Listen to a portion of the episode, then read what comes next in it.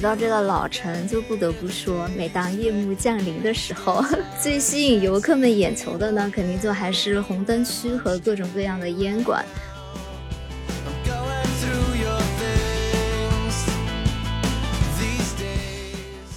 那些小绵羊好像是有灵性一样，就躲在角落里，感觉是自己被扒光了衣服，所以在那边瑟瑟发抖，然后不想被别人看到。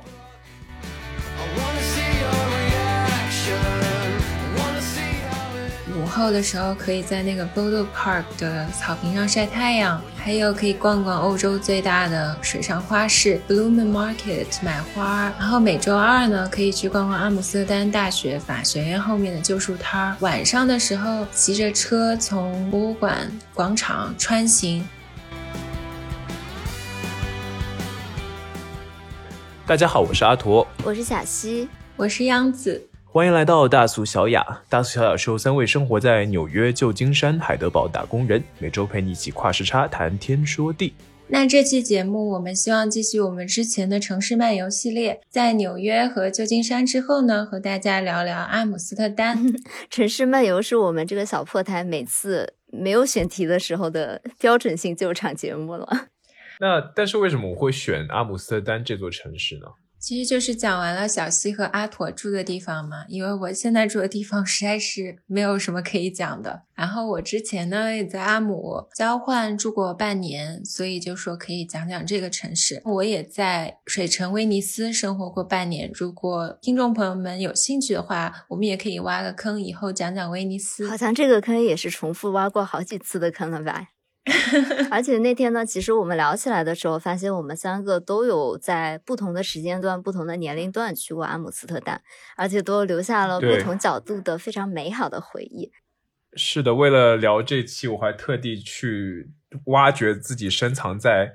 少年时期的一些记忆，对，就是阿驼的呢，就是那种少年幼年懵懂的回忆。嗯，杨子呢是青年的时候居住在异乡的回忆。那小溪就是有一些年少轻狂的回忆。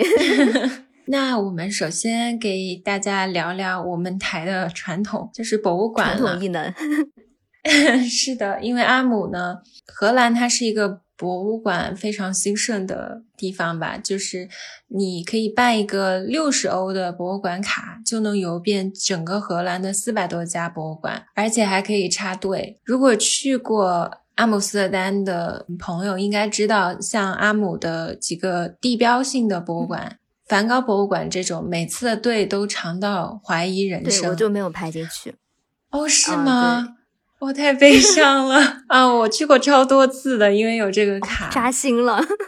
我是不是不该补这一枪？而且当时我在那儿交换住半年嘛，我们大学的有一个共同的朋友 Carrie，他当时也在意大利交换，他就来找我玩嘛，因为都在欧洲。我们当时去梵高博物馆的时候，还在那个队伍里发现了一对七十多岁手牵手的爷爷奶奶，他就穿着我们大学的那个 hoodie 卫衣。可爱，就跟他们机长比了一个我们学校那个标志性的动作，然后他们都超开心的。我当时住了半年之后，后来又回到荷兰很多次，因为德国跟荷兰很近嘛。但是每一次去的时候，游博物馆可能就没有那么爽快、那么快乐了，因为像荷兰国立啊、梵高博物馆门票都非常的贵，而且没有学生折扣。国立是十七点五欧，梵高博物馆也要十七欧，就有点打消积极性嘛。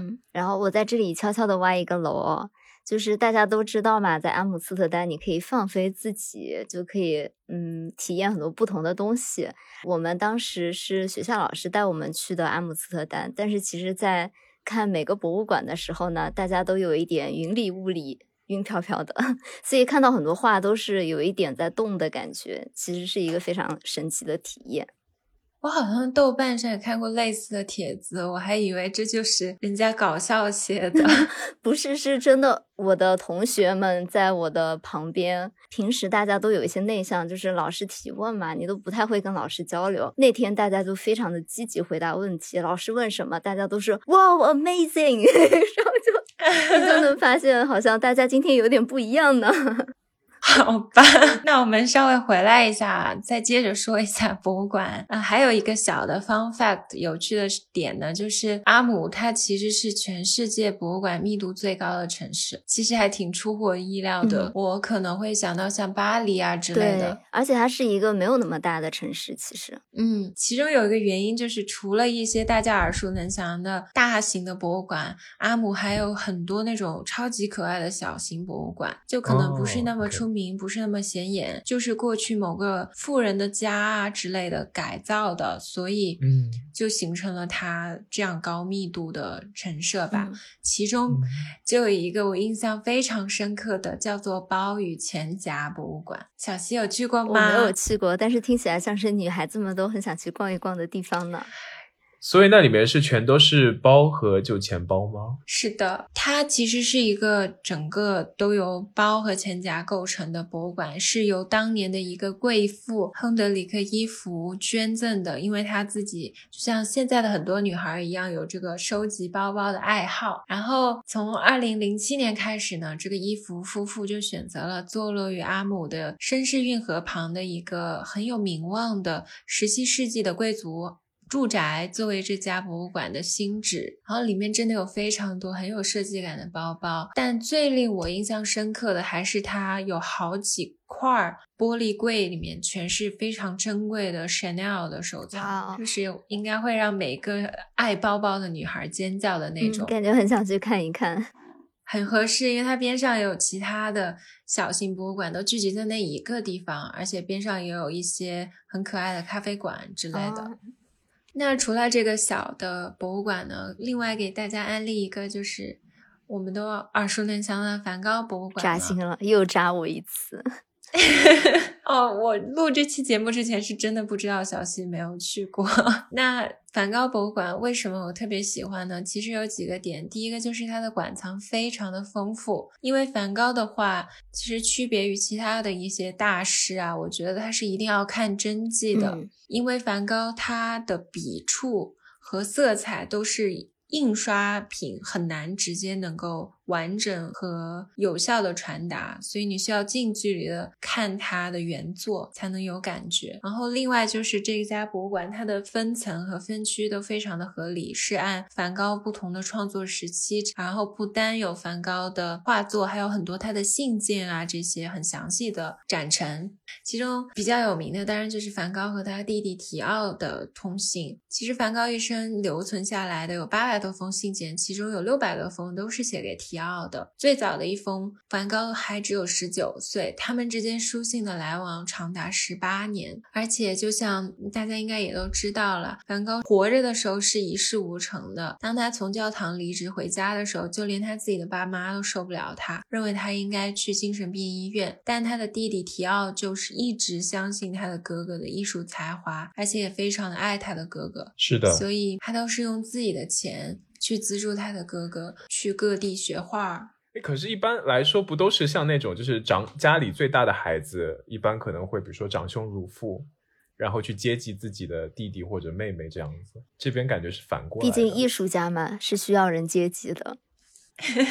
好吧？那一个有点无聊的问题啊，就如果是你能收获全世界的赞誉，但是没有一个真正的知心人，还是你有一个彻底懂你的知己，但是却一生只能做一个普通人，默默无闻，你们俩会怎么选呢？这怎么选择这么的这么的极端呢？这也太难了吧？我觉得我其实并不是很在意就是旁人的想法，所以我觉得有一个知心人的话，可能对我更重要吧。就如果是在两个这么极端的选择当中选的话，天呐，我这样说会不会被喷啊？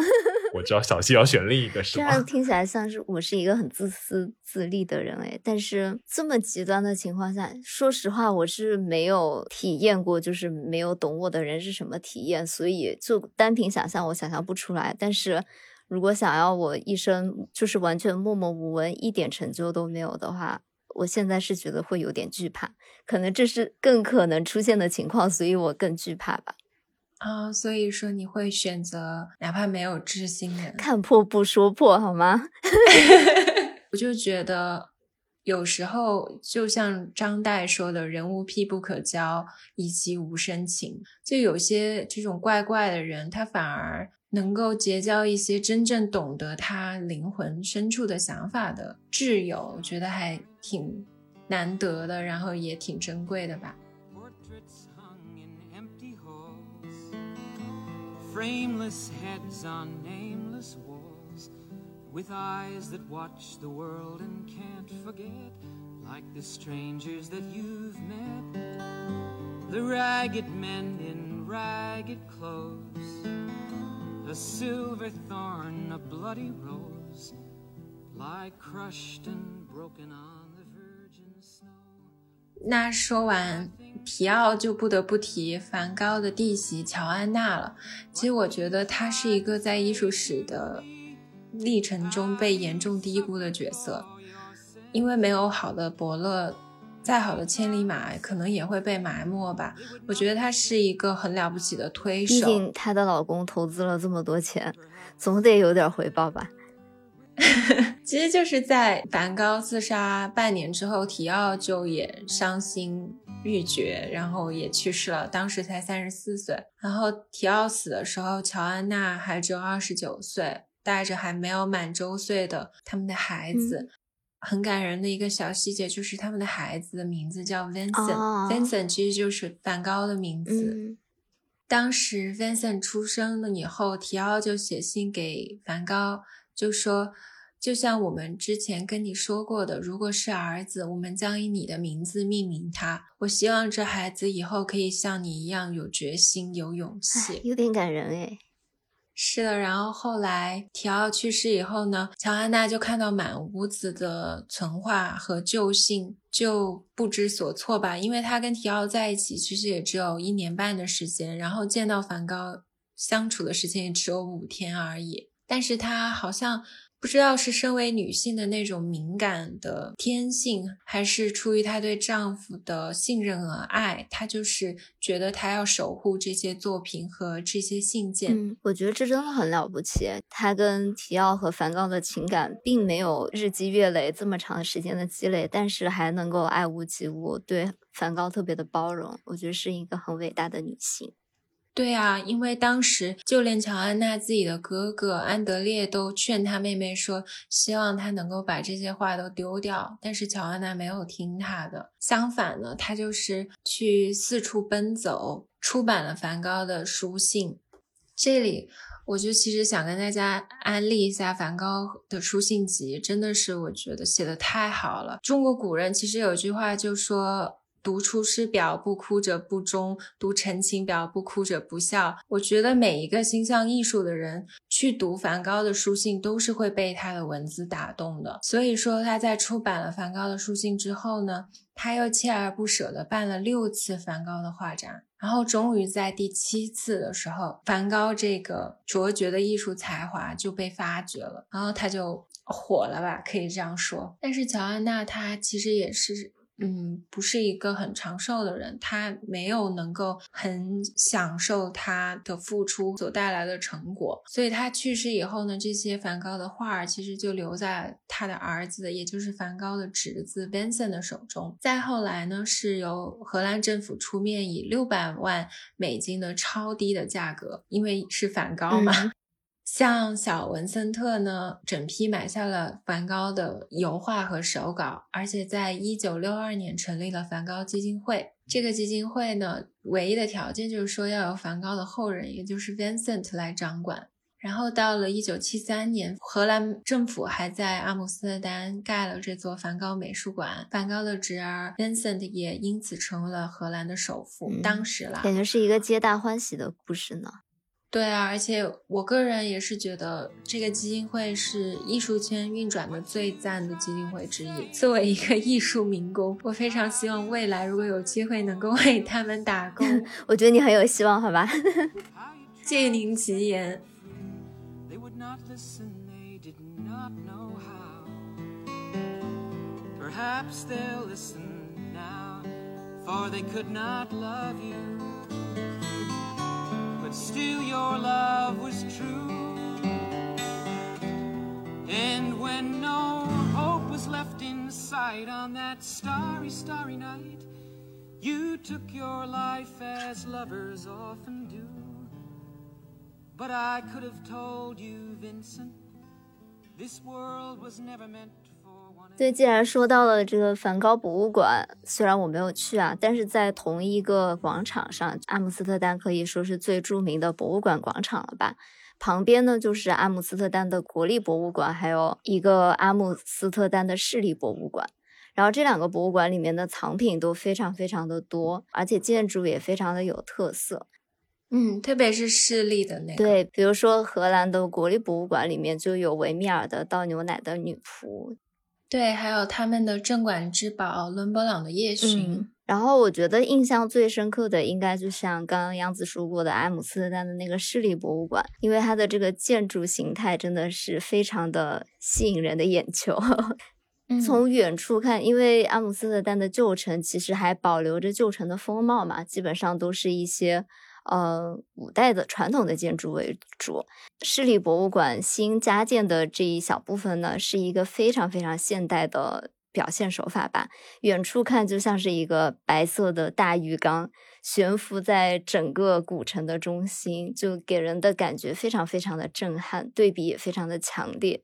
嗯，而且我觉得他们的博物馆其实馆藏的魅力可能是没有它建筑本身带来的魅力大。，嗯，对，就是我个人的想法了，就很像呃美国的古根海姆。对，很多人如果想去看，其实更多的也是去朝圣那个建筑了。嗯因为它本来展陈空间也比较有限，它整个的设计来说，对，荷兰的这个市立博物馆也是，特别是有其它边上的那几个邻居的馆藏，实在是太震撼了。就相比之下，可能没有那么的，嗯、博人眼球吧。对，我觉得这也是他非常聪明的地方嘛。既然他的馆藏没有这么的惊艳，是吧？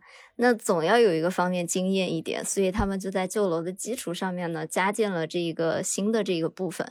其实最开始为什么想要加建呢？也是因为我们之前说过，这个博物馆广场有太多有名的博物馆了，然后它这个市立博物馆的入口就显得非常的不引人注意，哦，所以它需要让它变得更就是夺人耳目一些。以夺人眼球，对，而且，因为它这个市立博物馆主要的馆藏都是一些现当代的艺术品，所以跟它这个老楼的传统的建筑气质其实也不是很非常的符合。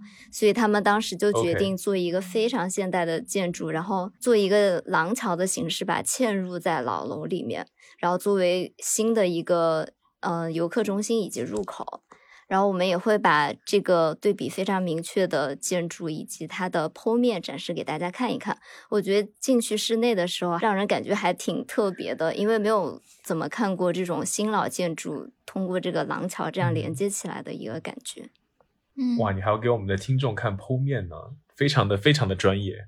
嗯，那说完了文化方面的博物馆，我们也可以来聊一聊阿姆斯特丹这个城市吧，毕竟也是一个非常有特色的城市。然后，阿姆斯特丹这个城市的历史呢，其实最早可以追溯到十三世纪的一个小渔村，它就是一个港口城市嘛，所以其实阿姆斯特丹这个城市的意思就是建筑在河上的一个水坝。然后旧城里面呢，就几乎保留了中世纪城邦的道路规划以及运河的这种规划。嗯，然后因为它是一个港口城市，城内有非常多的运河切割开来，所以它其实，在老城里面你是很少能够看到有汽车啊这样的现代的交通工具出现的。大多数的人都是通过有轨电车、自行车和步行的方式。对，我记得当时我朋友还开玩笑，我们有一次在阿姆散步，他是荷兰人嘛，嗯我们就看到有一辆好大的路虎 从那个老城在那开。哇哦，我那个荷兰朋友就在那里说，这一看肯定是美国人，我们欧洲人绝对不会干这种事，因为那些街道都很狭窄嘛，而且又是老城，就很不适合开那种大车的。而且还有就是，我离开阿姆之后，有看一个纪录片，我才发现那个纪录片是二十世纪末拍的，跟现在的格局没有一丁点的变化。我看那个画面，嗯我就马上觉得自己魂穿到自己当年在阿姆的时候的那个模样。而且阿姆的老城，它的运河真的绝美，很像伦敦的 Camden Town。如果你们去过的话，那种感觉。其实我也觉得这算是欧洲的一些历史比较悠久一点的城市，我最喜欢的一些点吧，嗯就是他们这种老城和运河之间的这种格局。嗯嗯，的确是非常有趣。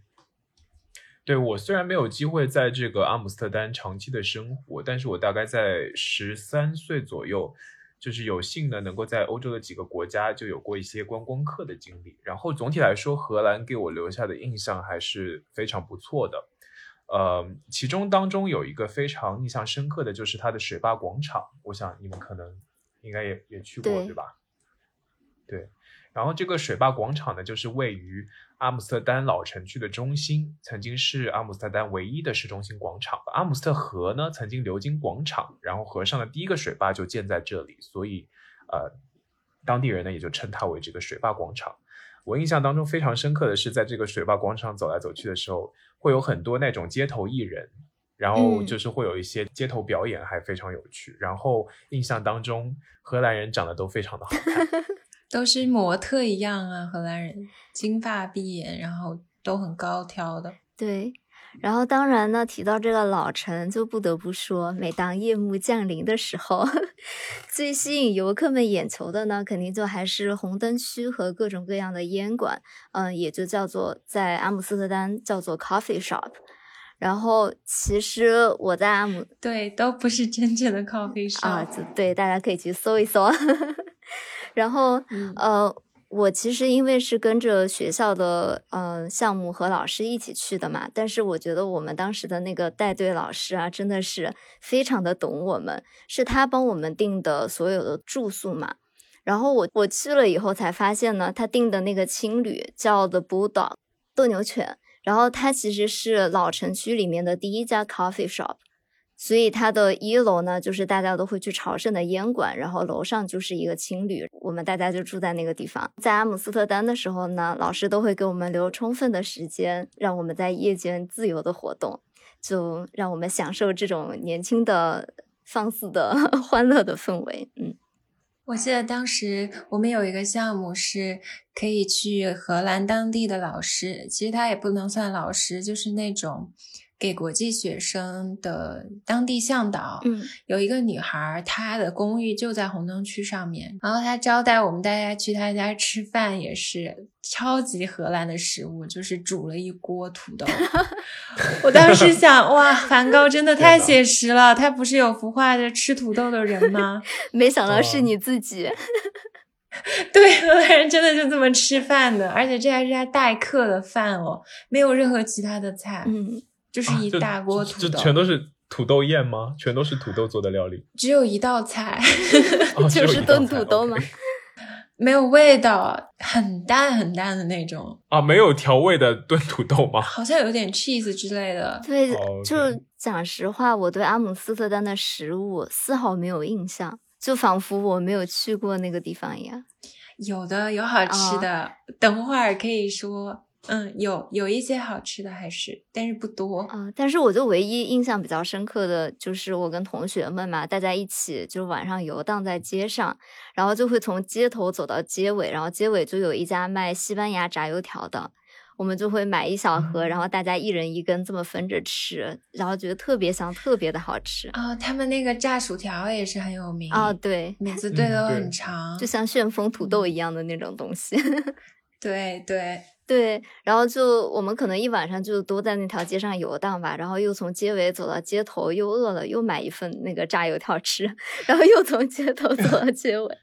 荷兰真的是一个民族特性挺厉害的，他们那个红灯区啊，还时不时会有那种。嗯，可能四十多岁的女女性举着一块牌，然后在那里高喊说：“Only God can save 哦，you。对，只有上帝能拯救你们。”对着那些红灯区里的女生，是对 prostitute 那些女孩子对对那些女孩儿，在橱窗里的女孩，对她们嗯这样。所以他是希望能够让他们就是被上帝呃拯救嘛，，对不要进行这样的活动。对，可应该是一些传教的人，对就在那种红灯区里面。我觉得阿姆斯特丹的红灯区嘛，其实并没有很那种奇怪的意味，就是因为可能大家对这件事情非常的接 受，真的吗？我还是觉得有点奇怪。是吗？我就觉得他们好像非常的放松自在，然后就是嗯大胆自信的展现自己的身体。可能就是主要还是文化不太一样吧。可是我觉得荷兰有一点点过，就是他们对裸露啊什么的接受度特别特别高，这也是我比较惊讶的。哦，是有很多天体爱好者吗？嗯，就是夏天，比如稍微暖和一点，他们就草地上晒太阳就不穿衣服啊之类的。啊，其实德国也挺多的，但是荷兰我觉得更多。嗯，就是整个文化都是一个非常自由的地方。对，嗯像这种就对于自己的身体，他们觉得身体是自由的嘛，然后就是想要自由的去表现自己的身体。因为我知道在好像在美国其实也是有很多裸露爱好者嘛，嗯然后他们可能会在一个沙滩，对，然后比如说在一个沙滩聚在一起，然后就不穿衣服就在那边晒太阳这个样子。嗯我在荷兰的时候，我明显会觉得他们对那个身体的界限感会远低于别的国家。比如说我在别的国家，大家一起玩游戏什么的，可能肢体的接触会少很多，因为我是一个对这方面比较敏感的人，我会不舒服。就是比如说人家碰到我的肩或者碰到我的腿之类的，嗯拍一下之类的，我都会有点有点敏感的那种人。对，但我感觉荷兰人非常随意，他们不但对我，就是他们自己人之间玩啊什么的，他们觉得这些都没什么。包括我们当时学校为了所谓学习荷兰文化，会组织大家看电影啊之类的。我明显意识到荷兰本地的电影，我就觉得他们裸露的镜头很多，不是那种镜头，就只是不穿衣服，比如说拍一个人在海边晒太阳之类的。嗯，啊。所有都露的那种。可是那我也会觉得说，就是他们会觉得身身体是一个很很美好的事物，然后就值得被看。对，对他们可能觉得这是一个自由的领域，嗯对这样子。就是古代那些罗马、那些希腊那些雕塑，就很多裸露的部分。嗯，我觉得欧洲人整体来说就很欣赏自己的身体吧。好，那我们拉回来一点。既然有旧城呢，那肯定就有新城了。阿姆斯特丹的新旧城，我觉得是我去的城市里面分的应该是风格最迥异、分的最开的两个部分吧。啊哈嗯，嗯、我当时住新城，哦，对吗？啊，挺好的。就完全在另外一个世界的感觉。但新旧城之间不远，嗯进城很啊快。对我是还蛮喜欢欧洲那些国家，就是新城跟旧城的划分的。嗯我还，挺保喜欢的留的非常完整。嗯。对对对。然后为什么会修这个新城呢？也就是因为阿姆斯特丹的街道都非常狭窄，然后因为又有各种各样运河的干扰嘛，所以随嗯着现代化的进程，那肯定自然就有更多的，比如说开车的需求啊，或者办公楼、住宅楼的需求。呃，最开始呢，政府是想说，要不要把就是路两边的一些旧楼拆除一部分，就拓宽道路嘛，就不是说新建一个城区，而是改进原有的城区。但是呢，由于拆的很多房子都是那种犹太人的聚居区，然后后来就被抗议了，就后来政府就决定，那既然要保留这个老城区，那比较好的一个办法就是在老城区的四周向外扩张，然后形成一些新城区。然后因为这些新城区的其实年代都比较新嘛，然后就有一种好像是世界各地著名建筑师的试验田的这样的感觉。就比如说像纽约的 Steven Ho 啊日本的黑川纪章，还有一些荷兰本土的非常前卫的建筑师吧，像 MVRDV，他们都会在阿姆斯特丹修建一些非常风格迥异的建筑。其实我觉得这好像有点荷兰的传统。我们在这里可以顺便再给大家挖个坑，因为荷兰另外一个城市鹿特丹，就是典型的这样一块实验田，里面有很多非常有特色的新兴的建筑，然后也是一个嗯充满设计感和前卫艺术的城市。大家如果有兴趣，我们也可以再讲一期鹿特丹。嗯但是说实话，嗯我去的时候的感受会觉得有一点点太百花齐放、太杂乱了，就是有可能啊，你是说那些就是新兴建筑看上去整体没有和谐感？是对，因为就是每一栋楼都是知名设计师设计的楼，然后大家都想要争奇斗艳，想变着法子的想要吸引别人的眼球，所以就比如说可能左边的楼是一个菱形的楼，右边的楼是一个圆形的楼，在旁边的楼是一个三角形的楼，然后大家都就是就看上去看上去就是有点太全明星了。对，就有一点没有规划感的感觉。对，就全都锋芒毕露，然后反而失去了就是相互的协调感。那除了这些灯红酒绿的生活啊和这个建筑格局，我们也想跟大家聊一聊荷兰人比较亲近自然的一面吧，因为这也是我最喜欢阿姆的一点。就他虽然嗯对外闻名的就是 所谓的三不城市，呃，为了过审我就不说了，就是大家都觉得阿姆比较敏感嘛，嗯，但其实，如果你真的去当地生活，它是一个非常诗意的、有充满田园氛围的一个地方。它兼具了那种夜晚的疯狂和白天的宁静。，对，嗯嗯，因为首先阿姆斯特丹它是是一个自行车之城，就是所有人都在骑自行车，上至八十多岁的老人，下至几岁的小孩儿。而且他们是那种下冰雹也能骑车，非常的强悍。我 去，因为阿姆就是天气很差嘛，就常年很冷，而且经常有那种大雪大冰雹。对，而且好像车速都非常的快。之前我妈妈好像有跟我说过，她在阿姆斯特丹的桥上在那里拍照，差点被一个骑车的人撞下去。我还被人骂过，就是我没有听见后面的那个叮铃声，一个奶奶，她超凶的，就从运河这边一直骂我，骂到那一边。虽然我一个字都没有听懂，但她就是对我大喊，她有说什么 Netherlandic 吗？对，说荷兰语。OK，而且还有就是荷兰人都超级高嘛，就是，呃，这个数据可能有更新啊，但我当年去的时候，记得我们那个课上他们说男生身高一八八，女生一七零，他们那个座椅真的好高。我当时住的那个地方是一个学生宿舍，它可以给每个人配一辆自行车。嗯 每次停车，我就 我的那个座椅啊，比别人都矮一大截，因为我觉得我 很没有安全感，我一定要能够着地刹车，不然我就会觉得万一我撞到怎么办？但荷兰人他们踩单车，他们都不用自己能够踩到地的，嗯就把那个座椅设的奇高的那种。这样比较省力嘛。对他们登上去坐车的，而且我每次骑车，我朋友就嘲笑我说：“你那腿都伸不直。”我骑的是儿童车，没想到你也有被说这样话的一天。而且我人生第一次有人跟我说 “You are so small”，我真是开心的要哭出来。小西说：“这不是我在美国的日常吗这不是杨子每天说我的日常吗？没想到你也有这么被对待的一天？”，一报还一报啊，真的是。苍天饶过谁？我觉得这是一种赞美，我超开心的耶。哦，你是很喜欢被别人哦，所以说其实央子的心里还是非常希望能够被当成一个就是小的女生这样子。对啊，当时说的时候我都超开心的，而且那个语境是我骑车，就是风很大，然后我朋友就说 “You are so small”，感觉风都能把你刮起来，太会说话了。所所以你是想展示自己柔弱的一面是吗？也不能说柔弱，就是偶尔，我还是希望这么说有点恶心。能被当做一个小女孩，我帮你说。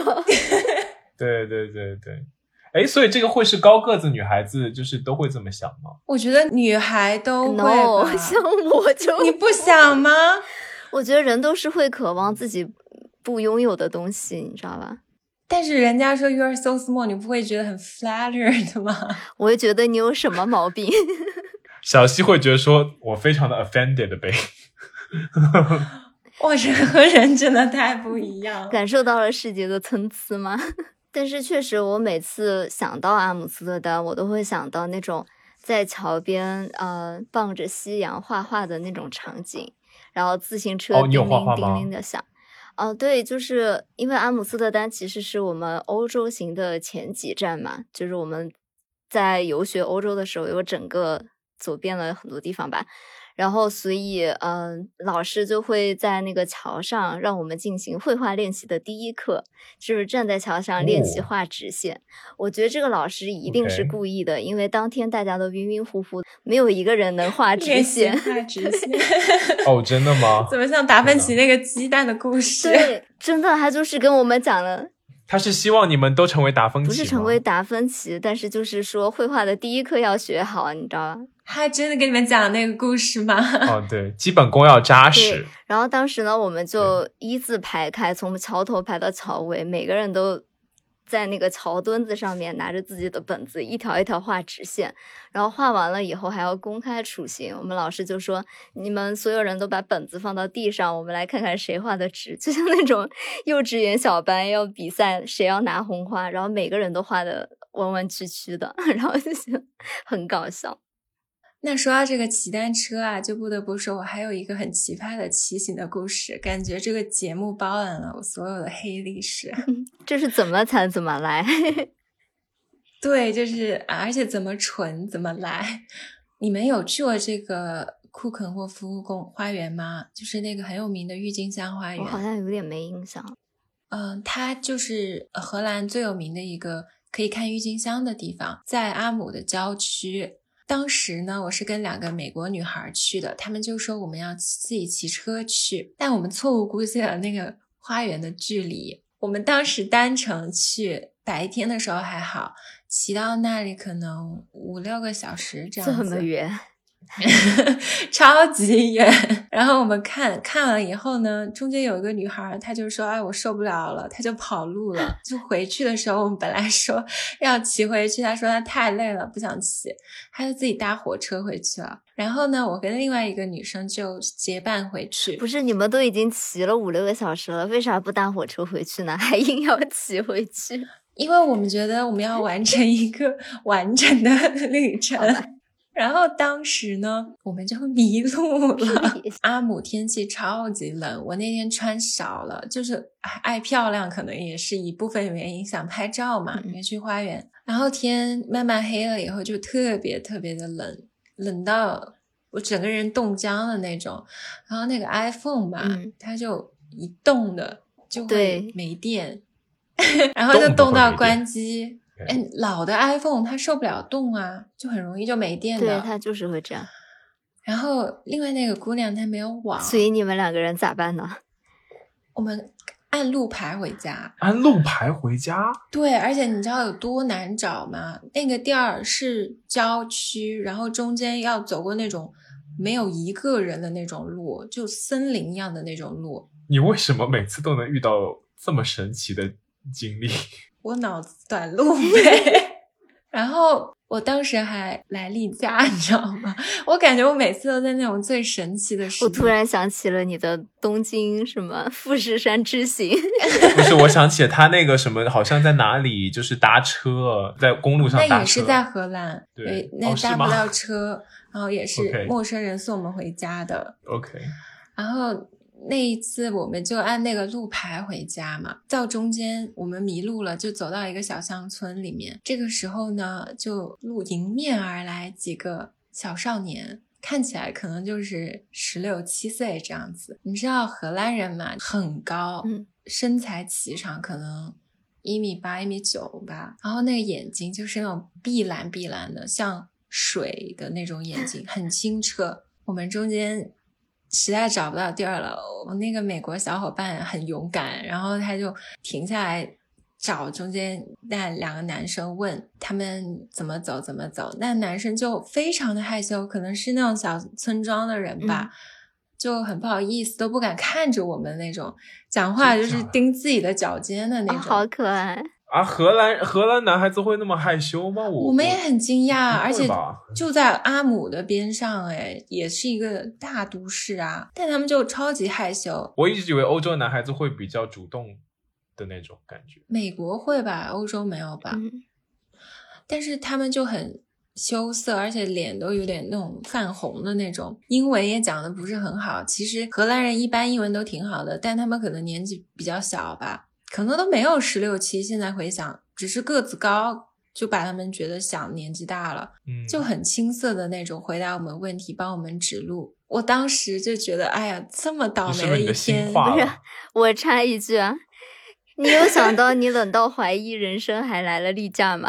果然，女孩子看到美少年啊，就一点就忘却了一切的烦恼。他们其实就像那种璞玉一样啊，美而不自知的美，是最高级的美嘛，所以也像前段时间为什么丁真会那么红，大家那么喜欢他。嗯，对，有自己的美好但却不自知的人，就简单来说，我觉得可能还是会很多人会被这些低调的那种人所吸引，然后会想要去帮助这个人发掘他的美好。那我们收回来一下，我们回到这个骑行，我其实还有另外一段经历，就是在荷兰一个名叫灰森岛的地方度过了三天的断网生活，也离阿姆非常近啊。当时我们就是每天早上七点钟去环岛骑行，因为是一个很小的岛。你还没骑过啊？感觉你在阿姆斯特丹全都是靠骑行度过。对啊，我每天出门也是骑车呀。对，阿姆就是一个自行车之城嘛。然后当时我们还有办那种海边的篝火晚会，但是真的巨冷无比，你完全无法享受海，太冷了，湿冷的那种。有篝火你都受不了。你这是荒野求生吧？对，然后他们也感觉你在参加什么，就是那种生存真人秀的感觉。这么说 确实有点像，真的有那种，因为那个岛嘛，它连热水都没有。天呐，但我这个人，我每天要洗头，我头发太长了，我一天不洗，我浑身难受。因为没有热水，我就用那个冰冷的自来水龙头去洗头，啊，洗到我真的，我后来回去就 感冒了。何必呢，朋友？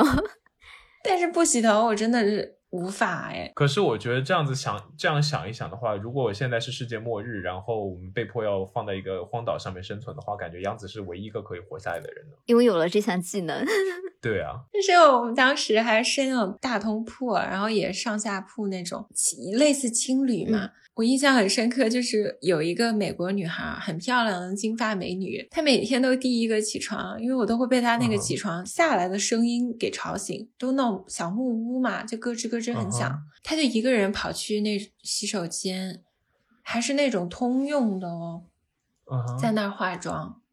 哇，感觉可以媲美，就是你在富士山遇到的，就是日本姑娘吗？对啊，就每次起来，她的妆容都特别的完整，我觉得她宛如一个定时闹钟。但是我又不敢太早去洗漱，因为我怕就撞见她化妆，她会觉得尴尬。哦，还有一个 就是我们当时有组织玩那种有奖竞猜，是一些跟美国文化相关的游戏，嗯就比如说多少届总统是谁啊，然后啊那你这个怎么赢啊？对啊，我就觉得好窒息。我是整个那个可能有四五十个人，唯一一个中国人，他们全都是美国人。啊，我想说，当年我学那个 AP，就是美国历呃史美国史的时候，就最让我 很有压力的就是很那那么多届美国总统的名字，感觉都非对啊，而且会考你一些很冷的知识，什么这个州之前有过什么事情这样哦，对，啊，然后组织的那个老师嘛，也也有两个美国人，一个荷兰人，但那个荷兰人他就是学 American Studies，学美国研究的，所以他都非常的熟悉。但是那他们也不考虑，考虑你的感受吗？就考虑一些大家就我一个人还考虑什么呀？你在美国这么多年还没有习惯这样的尴尬吗？我现在发现，我来德国一样要接受这样的事实，因为我们年末，比如说去教授家里啊，就他们也玩这种游戏，玩一些非常生僻的游戏，比如说海德堡的，呃，某一个旅馆是哪一年建的，有四个选项 他们不是除了你以外的德国人真的知道这个东西吗？知道啊，很多人知道，他们很多是当地人人应该都。知道。然后他比如说他会说河德国的哪条河是发源在哪儿，类似这种问题，我真的是不知道。可说实话，你要问我说长江发源在哪里，我现在可能也答不出来。你不好好反省一下吗？你你答得出来吗？何必要这样呢？看婆婆说破。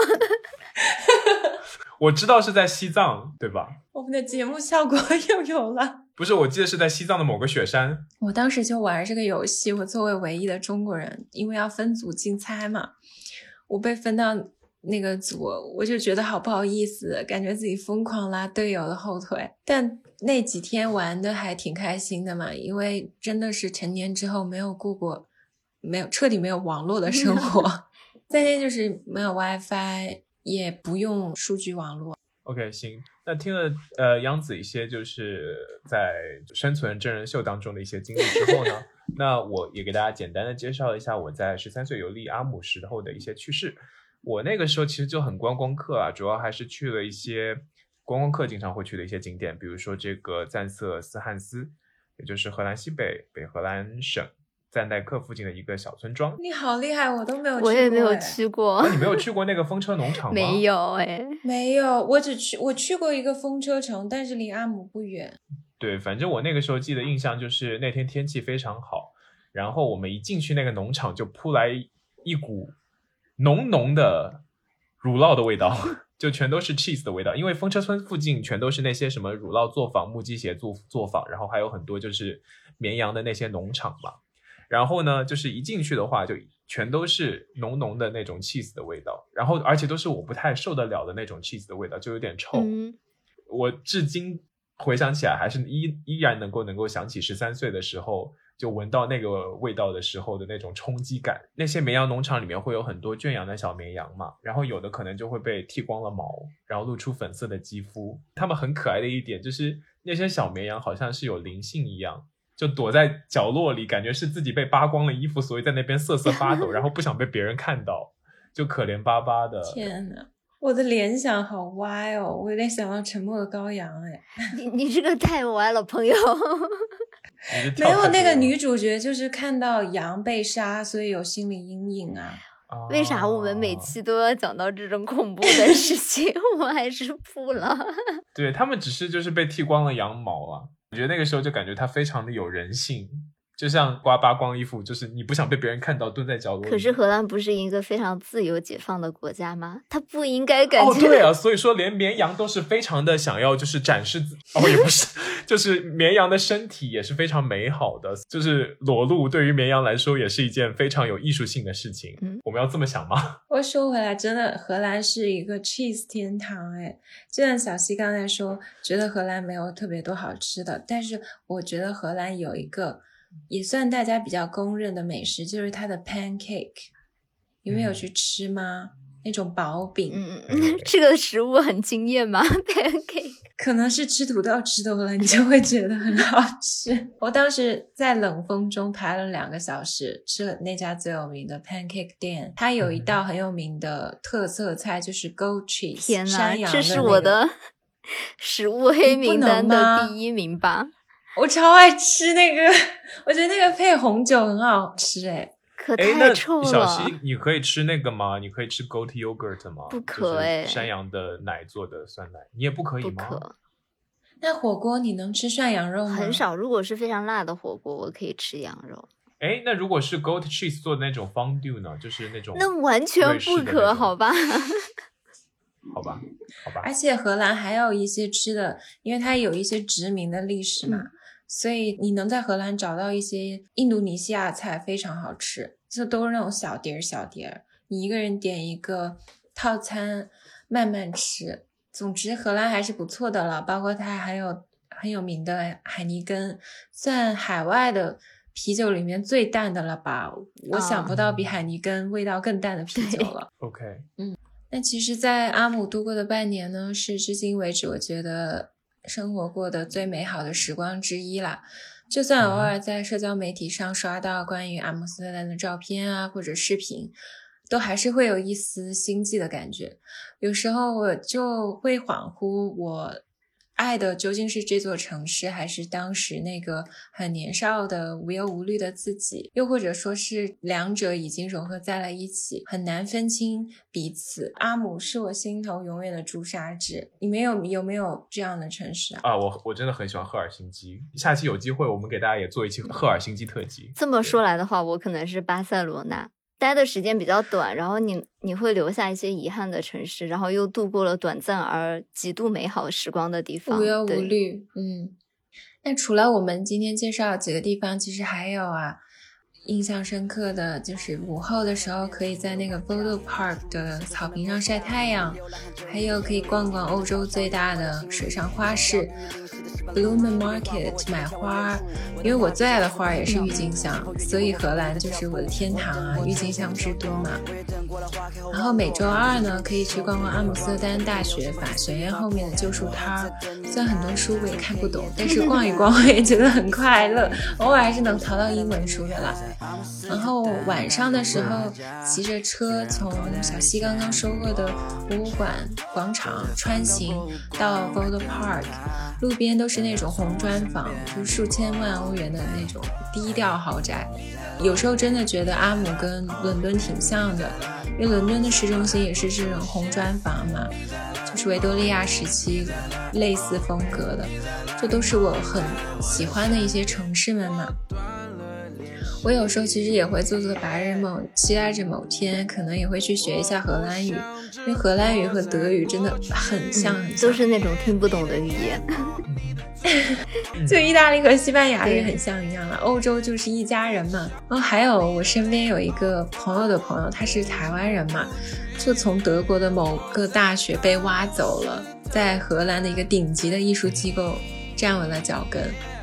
嗯，因为他是 gay 嘛，他现在就在荷兰，阿姆是 gay 的天堂，和她的男朋友幸福的生活在了一起，而且他有德语的基础，学荷兰语也比较快，就现在日子过得不要太滋润啊，所以也是我的人生楷模。